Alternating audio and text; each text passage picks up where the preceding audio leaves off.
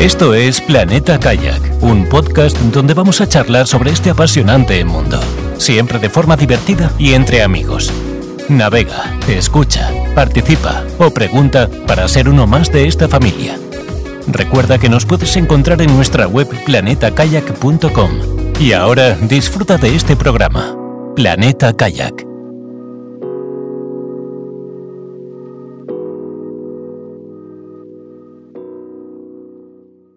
Hola de nuevo y bienvenidos a Planeta Kayak con una nueva entrevista que traemos hoy. Yo soy Kay desde Puerto de Sagunto, estoy con Carlos Fadrique y traemos una invitada que es Carmen Adel. Bienvenida, Carmen. Hola, bienvenido. Bien, bien hallada, no sé. Hola. Hola. Hola, buenas tardes a todos. Yo soy Carlos, también saluda a Kay, también saluda a Carmen. Y bueno, eh, eh, Carmen es una invitada muy especial y mm, por si alguien no la conoce, que me parece raro, voy a dar en cuatro pinceladas pues con quien tenemos el placer hoy de conversar, ¿vale? Y nada, decir pues que Carmen eh, empezó ya hace unos cuantos años pues en el piragüismo de aguas tranquilas, ha sido campeona de España, hoy me he enterado que no sabía que incluso ha ganado el descenso del Sella, o sea que pocas bromas. Una cosa que a mí me impresionó particularmente es que ha sido una de las, creo que fue una de las primeras mujeres que se ha licenciado en educación física aquí en España. Eh, ha sido directiva de la Federación Española, presidenta de la Federación Catalana. Y bueno, eh, a la gente, digamos, como nosotros, por lo que más nos flipa es pues la cantidad de expediciones y viajes que, que ha hecho por todo el mundo. Y otra cosa que también nos encanta, pues es que ha sido una de las principales eh, impulsoras del kayak adaptado en España, que en el 2016 por fin fue eh, disciplina olímpica. Pero con eh, independencia de todo lo que sale en Wikipedia y todo lo que podemos encontrar por la red, pues bueno, los que tenemos la suerte de conocer a Carmen, como que y yo, pues es una persona súper, súper generosa y tiene una energía que todos quisiéramos. Entonces, bienvenida Carmen y gracias por participar en, esta entrevista. Yo iba, a dejar truncada su carrera dejándose entrevistar para Planeta Kayak. bueno, bueno, no, gracias a vosotros por invitarme.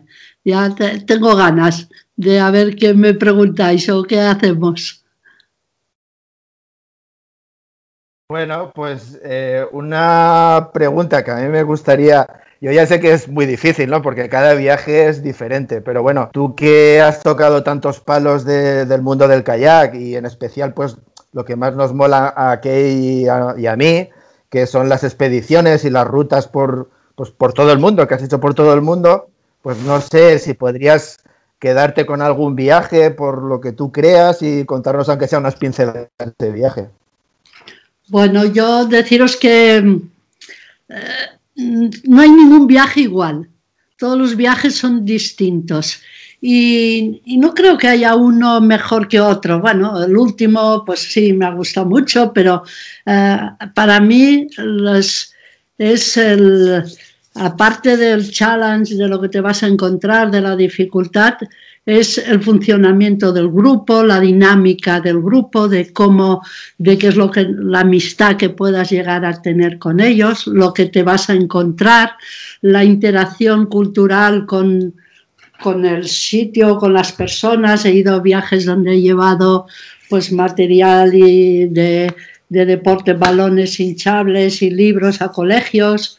O sea, depende del eh, sitio y cada uno eh, tiene una cosa especial a nivel, a nivel cultural y de viaje. Y luego a nivel de, del agua también. Nunca los mares son iguales, los vientos, las mareas, lo que te puedas encontrar. Entonces, e incluso un mismo viaje lo repites una segunda vez y será completamente distinto, porque un día lloverá, otra vez ese viaje lo harás con sol y yo siempre he intentado no repetir los sitios. Hay tantos sitios que ver y tanto. Sí que he repetido con grupo de amigos o grupo de entrenadores. Ya lo dijo Sabina, no debes de, al, lugar que fuiste feliz, no debes tratar de volver.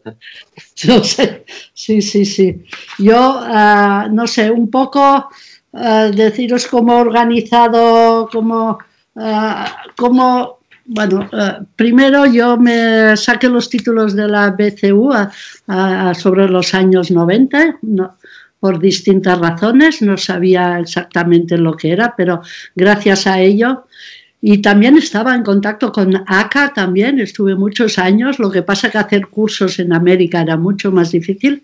Y yo lo que quería... Vamos a aclarar una cosa, Carmen. Eh, BCU es British Canyon, Union, que ya lo explicamos en el, en el podcast de Alaska, y, y ACA es American Canoe Association. Son dos, dos asociaciones que expiden títulos que te certifican como un cierto nivel de piragüismo. Lo digo, Carmen, por aclararlo para las personas que lo escuchen, que no sepan lo que es, porque en el, en el, en el podcast del viaje a Alaska de Carlos, del otro Carlos, ya dejamos claro que según donde vayas te van a pedir cierta certificación para asegurarte de que no te van a alquilar un kayak y vas a volcar y se te va a comer un cangrejo, ¿vale? Perdona por la interrupción, es que pensaba que era necesario aclararlo.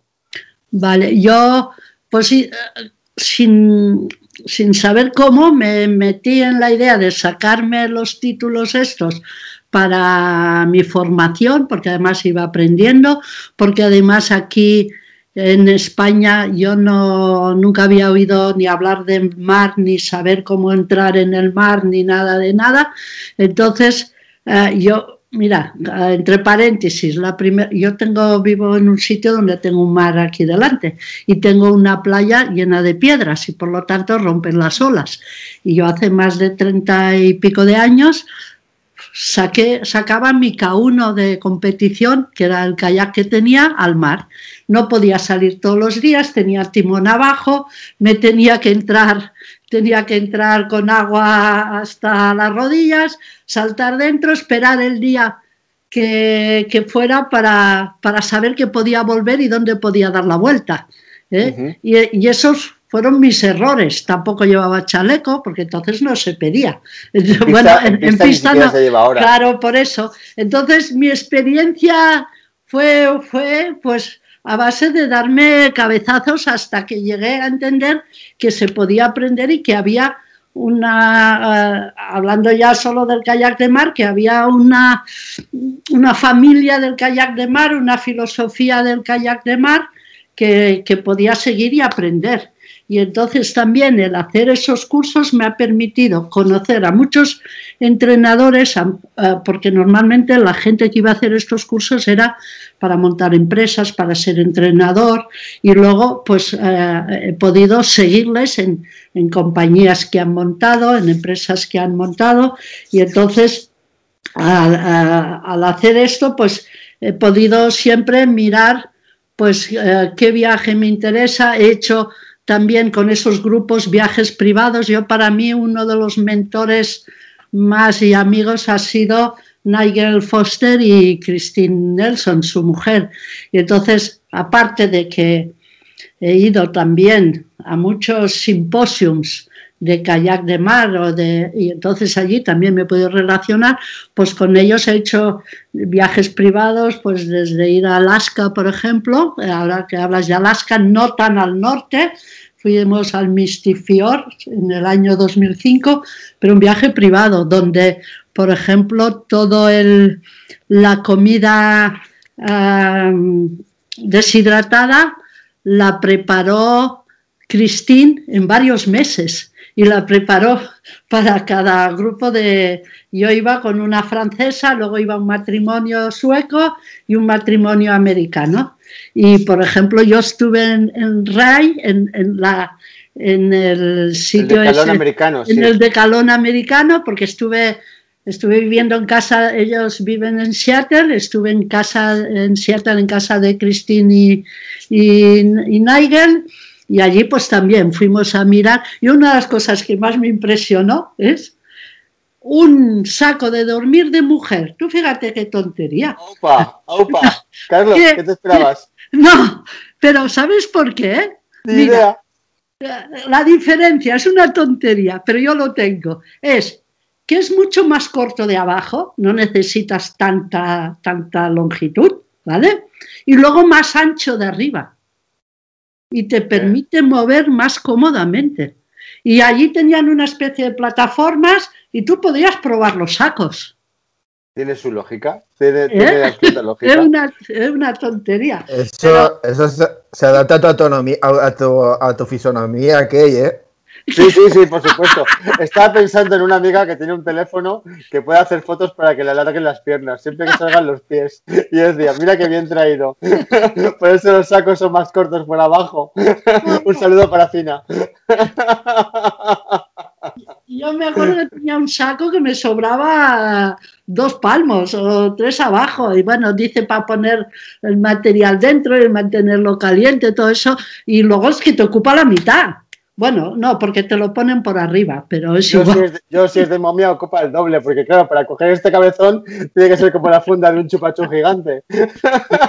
y no gano nada. De todas maneras... De todas maneras, Carmen, eh, hace, hace poco tiempo, pues claro, tú una persona pues con tantas experiencias y tantos, tantas rutas por el mundo y eh, hace poco pues has ordenado un poco eh, todos estos recuerdos que tienes y has montado una web muy chula pues para que toda la gente pues pueda seguirte un poco la pista. ¿Nos podrías contar un poquito más de este proyecto? Sí, mira, ah, yo en el, en el 2020, eh, cuando ah, en enero, en enero estuve en Indonesia en una expedición también con Nigel Foster, entre otros, y que organizaba. Entonces ah, me fui una semana a Singapur y, allí, y al volver, resulta que aquí había una pandemia, que los que venían de viaje, no sé qué pasaba. Yo, y, además estuve con una, con una familia china, y estuve en su casa, celebramos el año chino, o sea, todo. Y al llegar dije, bueno, yo no voy a ningún sitio, me quedo en casa, como decían, y me quedé 15 días encerrada y ya está, y no me pasó nada más. Y aparte, no sabía ni dónde ir.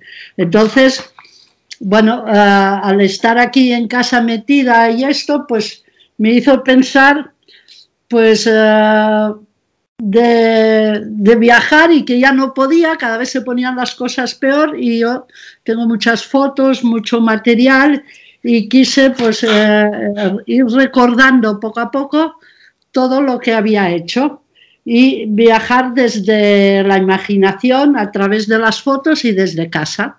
Entonces, eh, recordando pues eso, eh, los sabores, las comidas, las palmeras, la naturaleza, con las fotos. Yo la foto, cada foto que he hecho sé dónde está y, me trae recuerdos de ese momento, ¿no? Y entonces, pues esto, ver, eh, sentir el frío, los amaneceres, ver las palmeras, ver el, cambio de la estación de, un país al otro cuando me iba, que venía del verano, me iba al invierno, esas cosas. Y entonces, pues pensé en irlo explicando todo esto y explicar las vivencias vividas, no tanto la expedición a nivel técnico, porque recordar pues los kilómetros, hay algunas que sí, que tengo el material, porque sí. Todo es humanidad, Carmen, lo de recordar los kilómetros que he hecho. hice tantos kilómetros en tantas horas. No, y, además te digo, a veces cinco kilómetros en condiciones de viento en contra, de marea en contra, de todo esto es, durísimo y, y, a lo mejor son como 30 kilómetros del esfuerzo. Entonces, pues tampoco, en cambio puedo recordar mucho más, pues que nos tuvimos que ayudar para para cruzar el canal, que, no se podía del viento lateral que había, del esfuerzo que suponía, hasta llegar a la otra orilla y cosas de estas, el oleaje, esas cosas me acuerdo. De esas cosas también quiero decir que no tengo fotos, porque yo mis mejores fotos las tengo, siempre lo he dicho, en la mente porque no las he podido hacer. Ahora igual con los drones, con todas estas, y además hace muchos años las máquinas eran distintas y todo el material. Pero recuerdos de situaciones sí que las tengo, ¿no?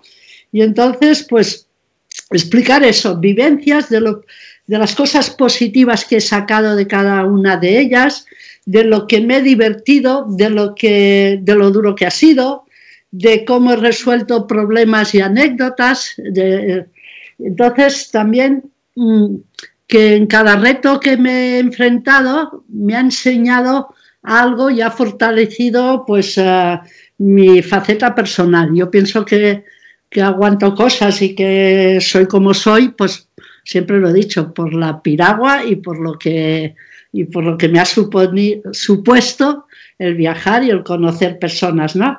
Entonces siempre, pues para mí ha sido, he ido buscando enseñanzas de todo, igual porque he sido profe muchos años, pues sacarle la parte de la enseñanza y que para mí ha sido una oportunidad pues para poder crecer, para mejorar, para pulirme y para eliminar todo aquello que, me molestaba. ¿eh? Y, intento también aquí no, no ser negativa, olvidar lo negativo, porque también en el fondo tengo cosas muy duras y muy negativas. Digo, eso, eso ya pasa, que ahora estamos en pandemia y aquí hay que mirar la parte positiva y hay que tirar para adelante. De todo, de cualquier situación, por desventurosa que sea, eh, siempre puedes sacar por suerte algo bueno. Pero bueno, yo pienso que a veces es como llevar una, una foto en la cartera de tus hijas, que dices, cuando las cosas van mal, ¿no?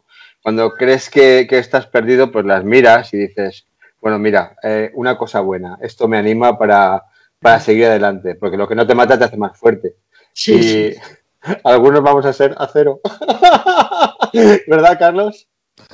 Sí, no, en todo caso, yo lo que comenta, lo que comenta Carmen de, de los viajes, yo la entiendo perfectamente en el sentido de que, claro, o sea, tú cuando, cuando haces un viaje en kayak o una ruta en kayak hay 40.000 elementos, entonces lo que no puedes pretender es que el que pretenda hacer un recorrido similar, pues pare los mismos sitios, haga las mismas distancias. Entonces, claro, eh, al final todo se traduce, todo se traduce en las sensaciones y las emociones que, tú has vivido en ese viaje, pues plasmarlas y contarlas, pues un poco, pues para, para conectar pues con la gente que te está leyendo. Y, y yo también soy un poco como Carmen, de, de hacer 40.000 fotos por una sencilla razón, porque luego con el tiempo, pues busco en el disco duro interno y esa foto que veo me, transmite una emoción y me, transmite una sensación que de otra forma pues tenía un poquito aparcada. Entonces, por eso he querido comentar el proyecto de Carmen, pues porque eso me ha parecido súper chulo, además ella teniendo una cantidad brutal de material para compartir. Vale, yo, bueno, otra cosa que quería deciros es que eh, la gente siempre me dice si, si hacer actividad en la naturaleza es un riesgo y si eres consciente y si vas al límite y todo esto. Entonces, yo siempre digo que muchas veces cuando vuelvo a la ciudad es cuando veo el riesgo, cuando tengo que cruzar el paso de peatones y se me ha olvidado que hay coches después de estar. A veces los peores leones están, están efectivamente, vienen camino del paso de cebra, pero bueno, el otro día se lo decía una amiga, si, si, tuviera, si tuviera miedo de, ir por la carretera no cogería la moto, si tuviera miedo de caerme no cogería la bici y si tuviera miedo de ahogarme no cogería el kayak, el kayak pero pero es que entonces no viviría y, solo se vive una vez. Entonces hay que, hay que hacer todo eso mientras puedas, porque cuando no puedas ya mm, va a ser imposible. O sea, cuando, mientras sea difícil, tienes que hacer todo lo que puedas, porque cuando ya no se pueda ya no vas a poder. Vaya pero grullada acabo de soltar.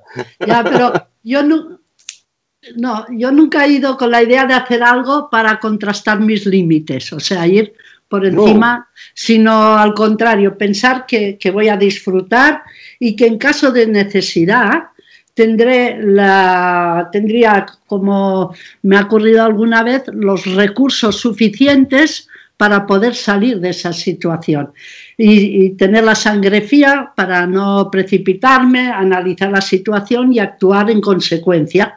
¿eh? Sí, eso es lo que solemos decir. Sales para divertirte cuando hace bueno pero estás preparado por si todo falla y se te vuelve, y se te vuelve malo para superar las, situaciones. Claro. En todo caso, Carmen, estaría genial que nos dijeras el nombre de, la web. Ah, de la. Bueno, la web eh, se llama. ¿Es un secreto? ¿Es un secreto? No, no, no, no es un secreto, no, es una, es una realidad. Se llama A Contracorriente.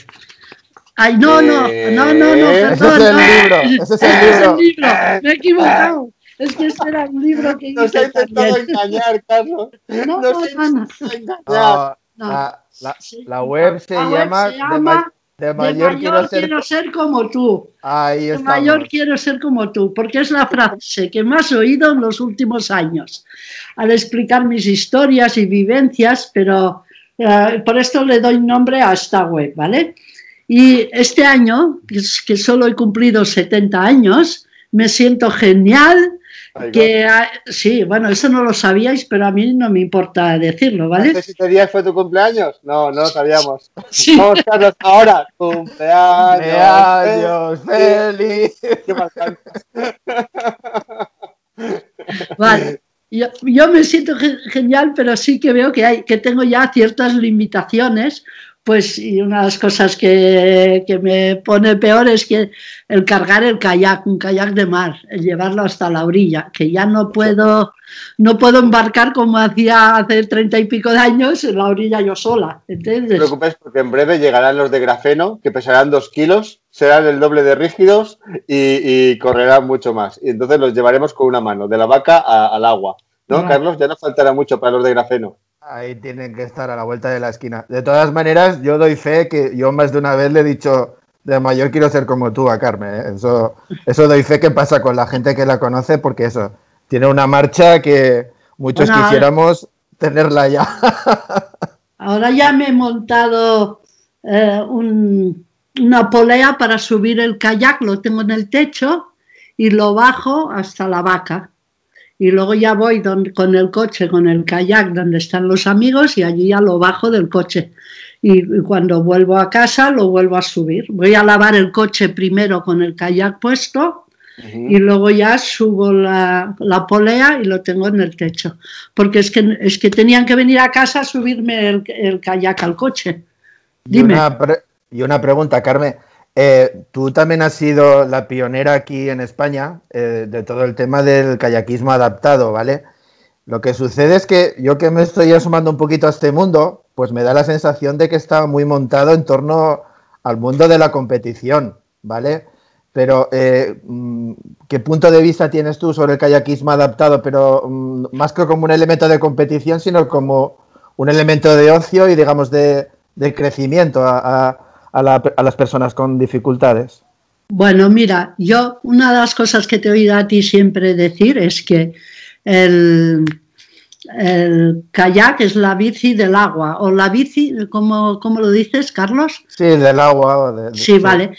Pues las, el kayak es la silla de ruedas en el agua también para muchas personas, ¿entiendes? Van, eh, se sientan allí, ya no saben si, vas en silla de ruedas, si vas en bici o si vas en kayak, simplemente, o en kayak o en canoa, que en ese caso sería lava.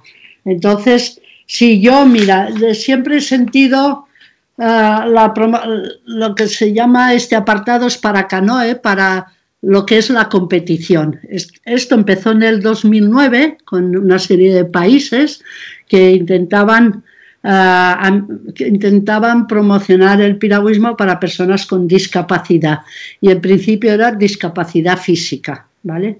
Entonces, ah, yo pienso que lo que tú has dicho, esto es competición pura y dura, pero, pero que hay que promocionar para que, para que el piragüismo pueda llegar a todas las personas con dificultad, no con físicos a las personas mayores, como yo. O sea, el, poder llegar a un embarcadero, en el caso, por ejemplo, de personas con silla de ruedas, a mí me pasó con alguna de mis, eh, de las chavalas que estuve entrenando, pues que el mejor pontón se le clavaban las dos ruedas delante de la silla de ruedas, ya no podía llegar al agua. El tener accesos pues simplemente como para carritos para niños pequeños. Igual, también los niños pequeños pueden ser personas con discapacidad porque no pueden acceder al agua muchas veces o con, con los mayores. Entonces,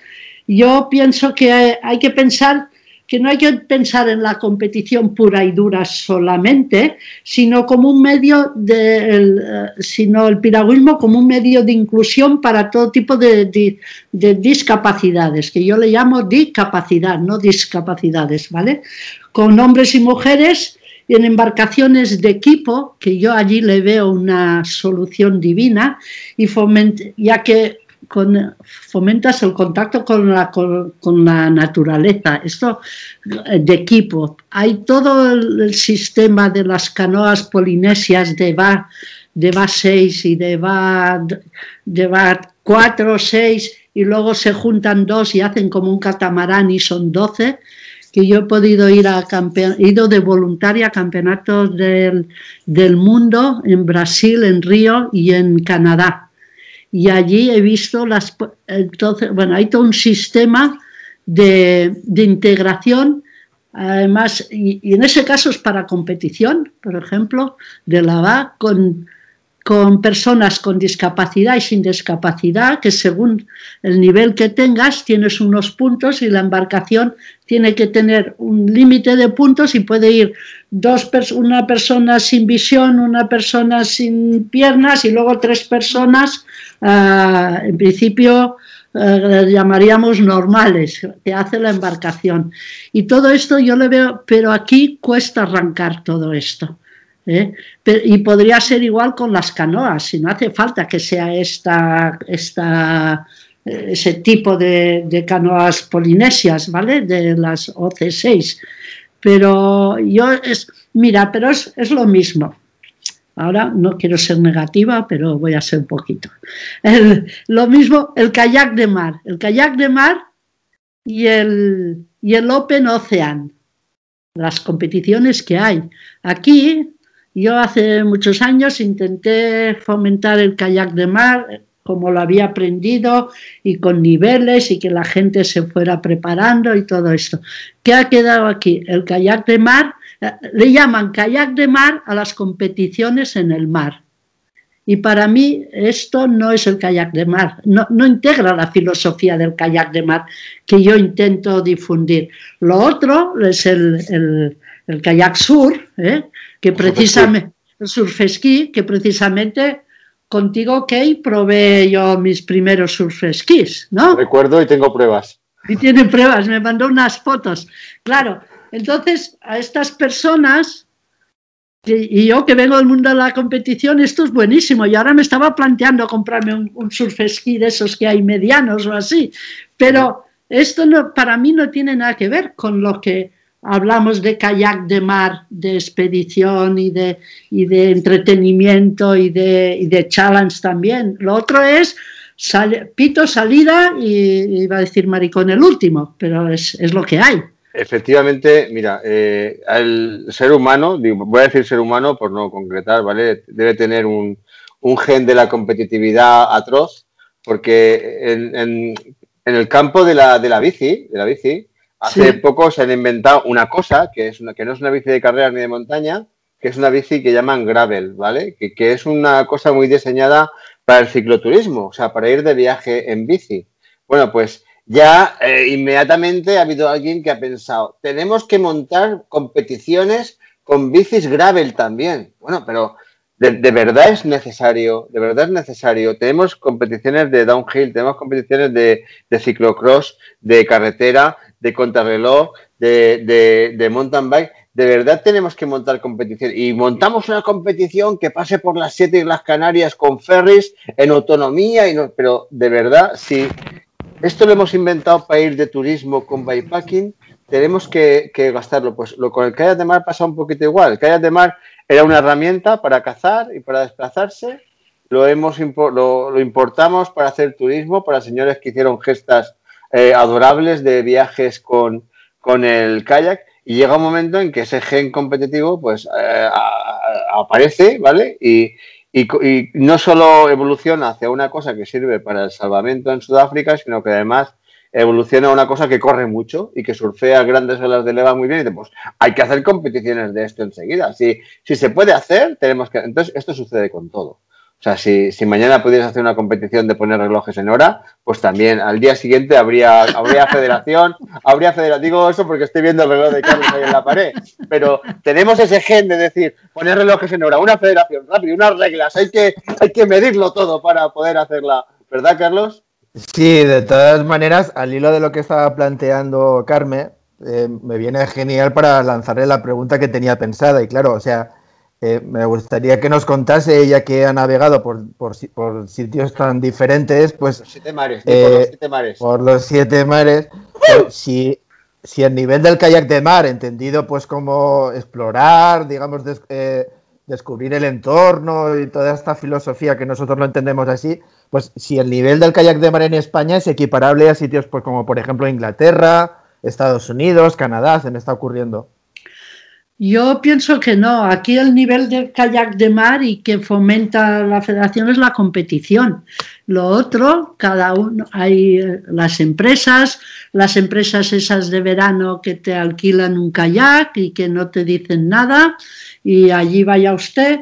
Y para mí, uno de los fallos que tenemos en este país es que eh, se ha dejado, hay, hay gente muy profesional, pero hay gente que no, que igual te alquila esto, un, kayak, un, normalmente son uh, sit on top, kayaks abiertos y esto, pero bueno, es igual. Eh, para mí una de las cosas que, hay que enseñar primero es las dificultades y, no engañar a, y no engañar a la gente. O sea, lo primero que te hacen en Inglaterra o en esos países es volcar y saber subir a un kayak y tal. Aquí lo primero que te dicen es, tú sube aquí que nunca volcarás. ¿Qué pasa si un día vuelcas? ¿Entiendes? O sea, el, al contrario, y, hay que ponerle las cosas no difíciles, pero que vean que hay una progresión, que, que puedes ir aprendiendo y no yo, mira, mi hijo la primera vez subió en un kayak y eh, en el colegio y tal, luego vino conmigo y dice, ah, a mí no me diga, yo ya sé, digo, pues muy bien, yo ya no te enseño más,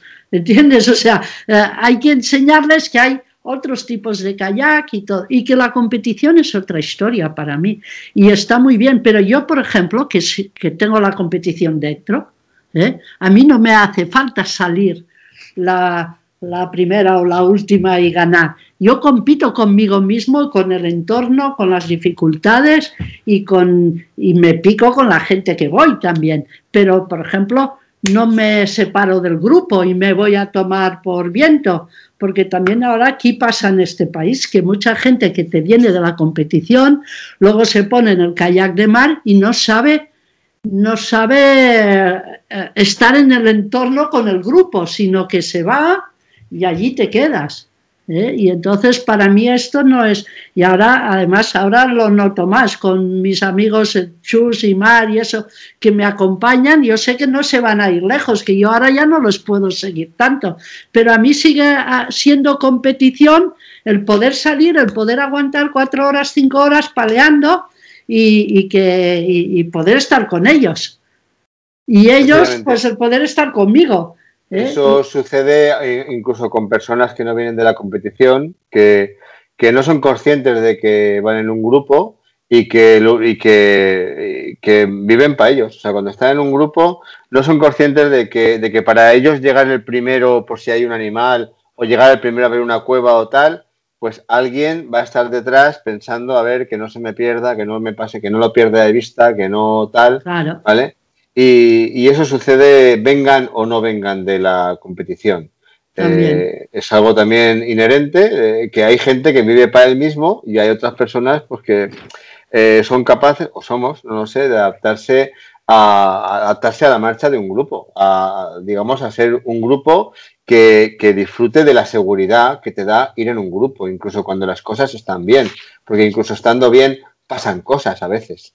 Y, lo sabemos. O sea, no hace falta que, se, que haya más mar de la que esperábamos, ni más viento del que esperábamos. Estando todo perfecto, pasan cosas. Ahora, se va, ahora se va a enfadar Mar, pero el domingo que salí con ellos, Mar se cayó y no pasó nada, pero con Chus y eso, y, era un día, bueno, no, le pilló las horas lateral y ya está. Y, y como vamos juntos, pues puedes ayudar y, y sabe nadar y de todo, pero es muy distinto. Después hay otra cosa aquí que yo también te quería comentar, que hay mucha gente que cuando en una situación así un poco complicada, de que uno se ha caído, que no sé qué o lo que sea, o, eh, aplican el SAP en vez del PAS. El PAS... A ver, a ver, a ver, a ver, a ver. El PAS es prevenir, Prevenir, avisar y socorrer. y hay que hacer el PAS. Y hay gente que hace el SAP, que es socorrer, avisar y... Yo me he encontrado en situación de que cinco se me han caído al lado, o, no, o uno, o uno se ha caído, en, eh, mira, en, eh, en, el Cantábrico, que hacía la vuelta al Cantábrico y tal, pues un holandés, ¿eh? Se cayó y además no llevaba chaleco y todo el día le estábamos diciendo. entonces, al final, no, pero el holandés se ve que había sido muy bueno y que era un tío, pero era enorme, enorme, un tío grande y tal. Y entonces se cayó y cuando esto se puso nervioso y se quería agarrar a mi kayak oh. y además le molestaba el, la falda del cubre y entonces yo dándole con el palo para que no se agarrara. Yo no lo puedo socorrer si me tira. Así no te va a salir novio, Carmen. Así no te va a salir novio. Era holandés, Carlos. Era holandés. Ah, de queso y tulipanes. Pero hay que, hay que prevenir. Mientras llegó Guy, un chico inglés que yo no había, bueno, que lo conocí allí, ¿eh? pero que entre los dos eh, consiguió él, yo me quedé en el agua, consiguió él acercarlo a tierra, desembarcar, volverlo a subir y, subir los dos y, ponerle chaleco, ¿vale?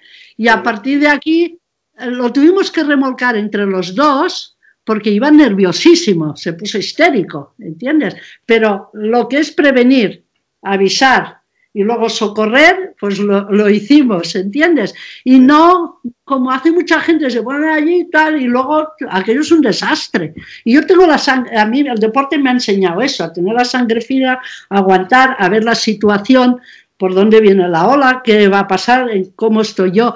Yo normalmente tampoco, aún en mis mejores épocas, me cuesta vaciar un kayak y cogerlo y darle la vuelta puedo llevar mi cabo de remolque, puedo llevar mi pala tal y, cosas de estas, sí, pero, pero que no soy un monstruo, yo necesito de gente, o sea que, y entre varios. Todos. vamos a aprovechar para saludar a Mar, que no se va a enfadar por haber contado que tuvo, que tuvo un remolcón orillero el otro día y encima con nadie. Y también saludamos al holandés errante, que, cuyo nombre no conocemos.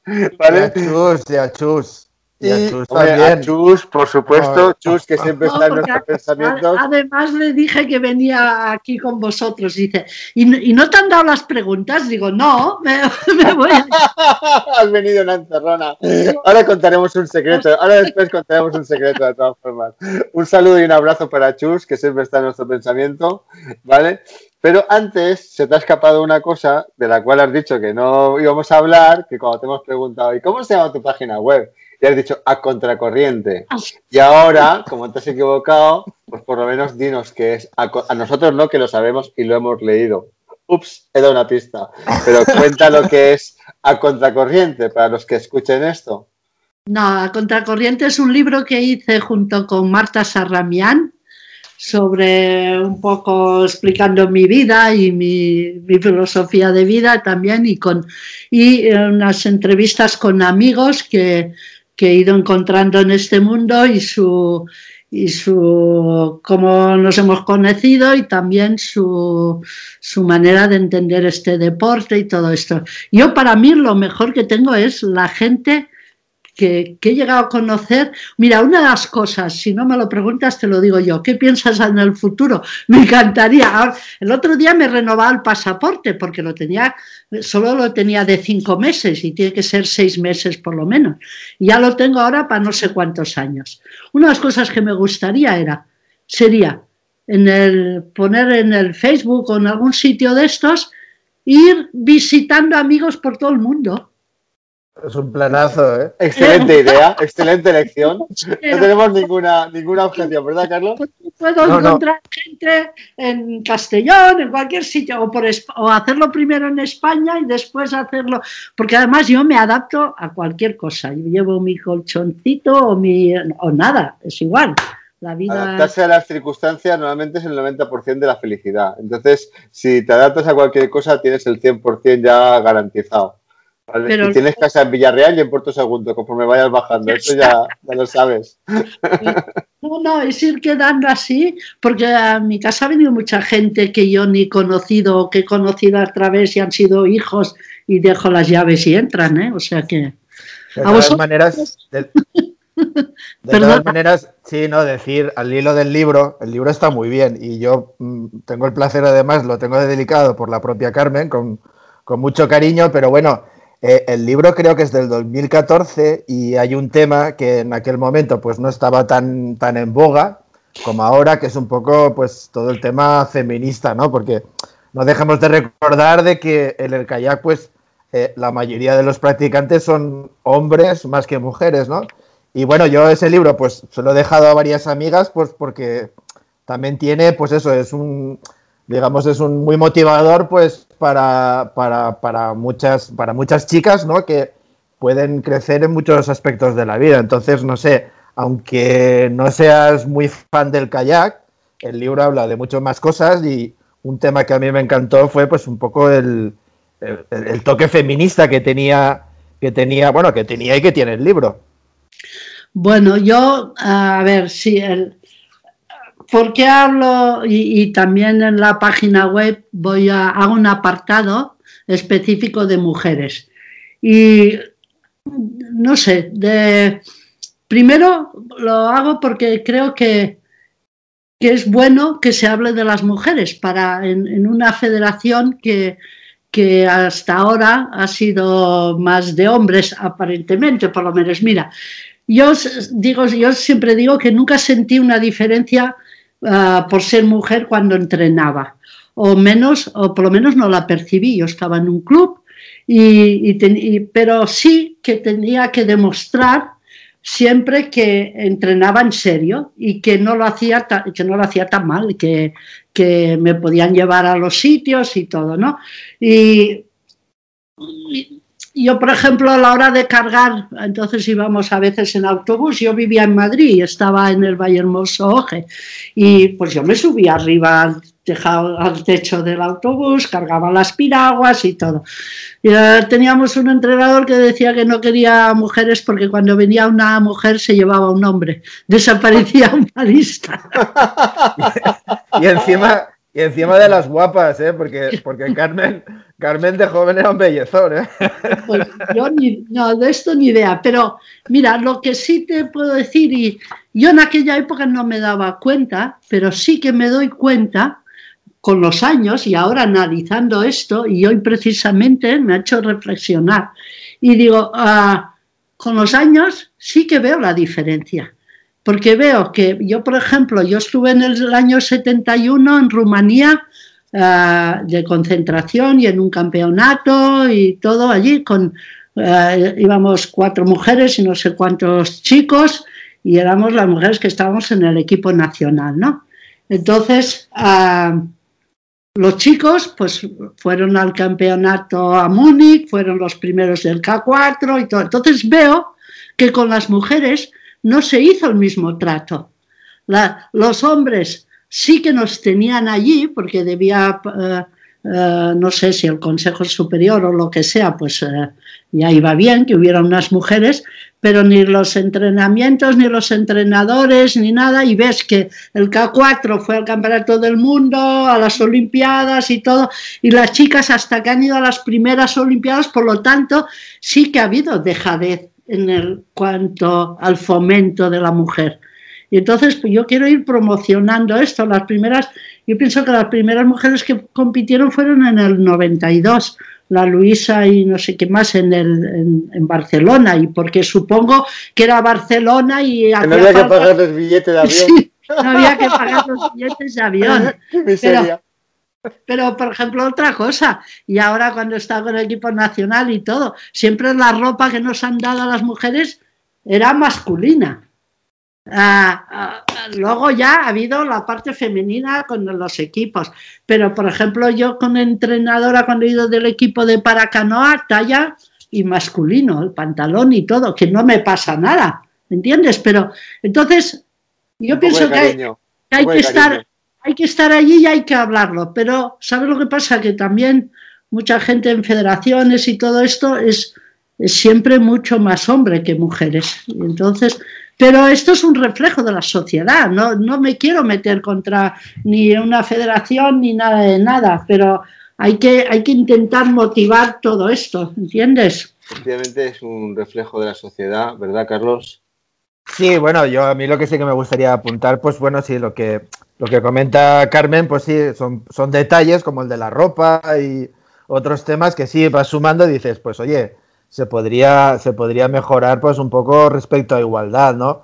Yo, por ejemplo, mm, por mi parte, pues no sé, eh, como en el sentido del kayak de mar, que es lo que más tocamos nosotros, pues algo que siempre me gusta insistir es que, claro, o sea, a lo mejor pues muchas chicas les tira para atrás, digamos, el, el intentar hacer kayak, pues porque tienen la percepción de que es un deporte que tienes que estar muy fuerte, ¿no? Entonces, sí que me gusta insistir en eso, de que no es un tema de, de fuerza bruta, sino más un tema de técnica, de coordinación y sobre todo de armonía, pero bueno, que es un, es un deporte, al menos para, para probarlo, que, que, que, cualquiera, cualquiera persona con independencia de sus capacidades físicas, pues puede, puede practicar.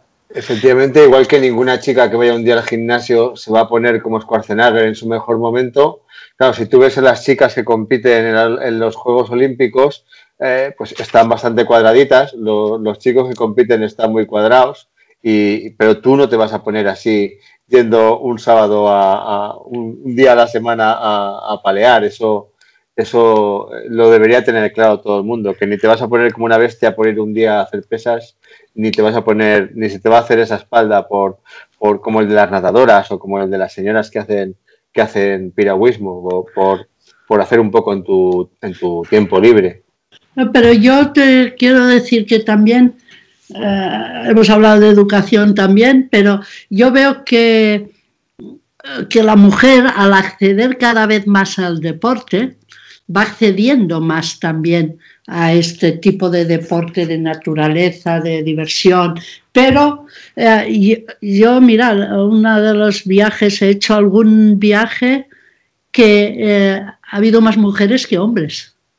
En y somos una, y somos una potencia, es que además... No, pero interna, eh, ha sido viaje internacional, no ah, aquí. Ah, vale. Diciendo, por lo que te estoy diciendo es que en otros países que hay más cultura del deporte, hay más mujeres que practican ese tipo de deporte, no de aquí. Yo he estado una francesa, una inglesa, yo y un chico americano, cuatro, a Groenlandia, fuimos cuatro y esto, a Asia también.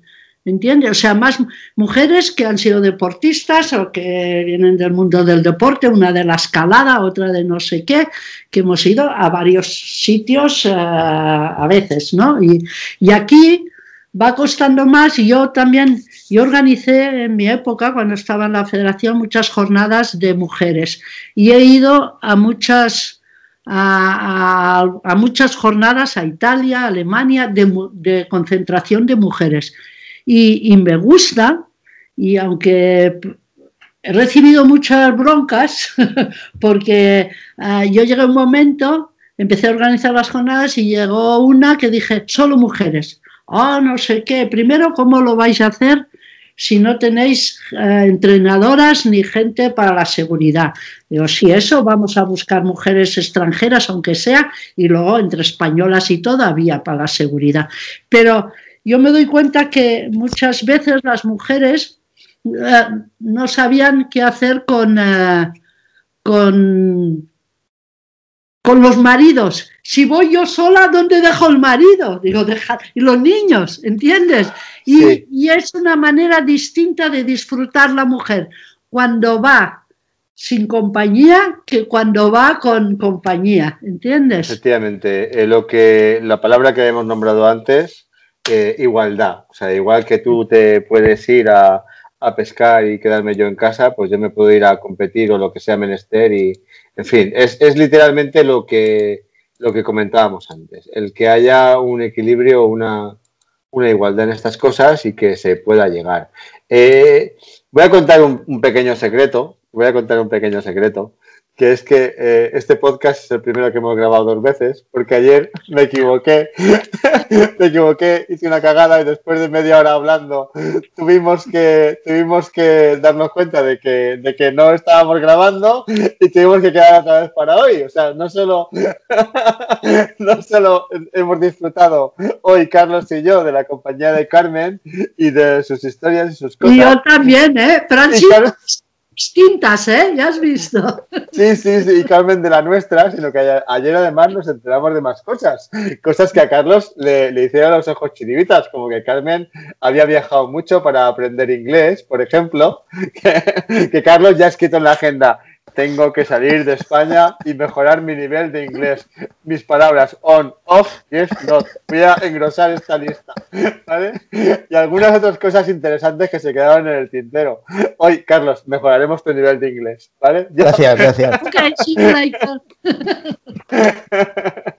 Pero hoy, hoy creo que, que más sería abusar y tendríamos que ir cortando, ¿vale? No sin recordar la página web de Carmen, de mayor quiero ser como tú.com, el libro A Contracorriente, que es un libro actual, es un libro, fue visionario, anticipado su tiempo cuando lo sacó, hoy es un libro totalmente actual y lo va a seguir siendo, ¿vale?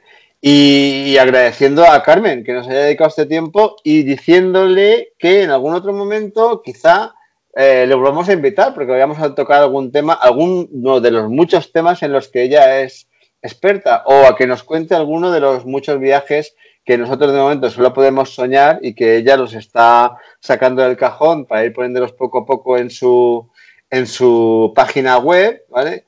Pues para que nos cuente algunos de sus viajes. De, yo ya sé que esto es comprometer, pero bueno, yo te comprometo a que más adelante tengamos otra charla como esta y hablemos de algunas de las muchas cosas que nos, puede, que nos puedes contar. ¿Qué te parece, Carmen?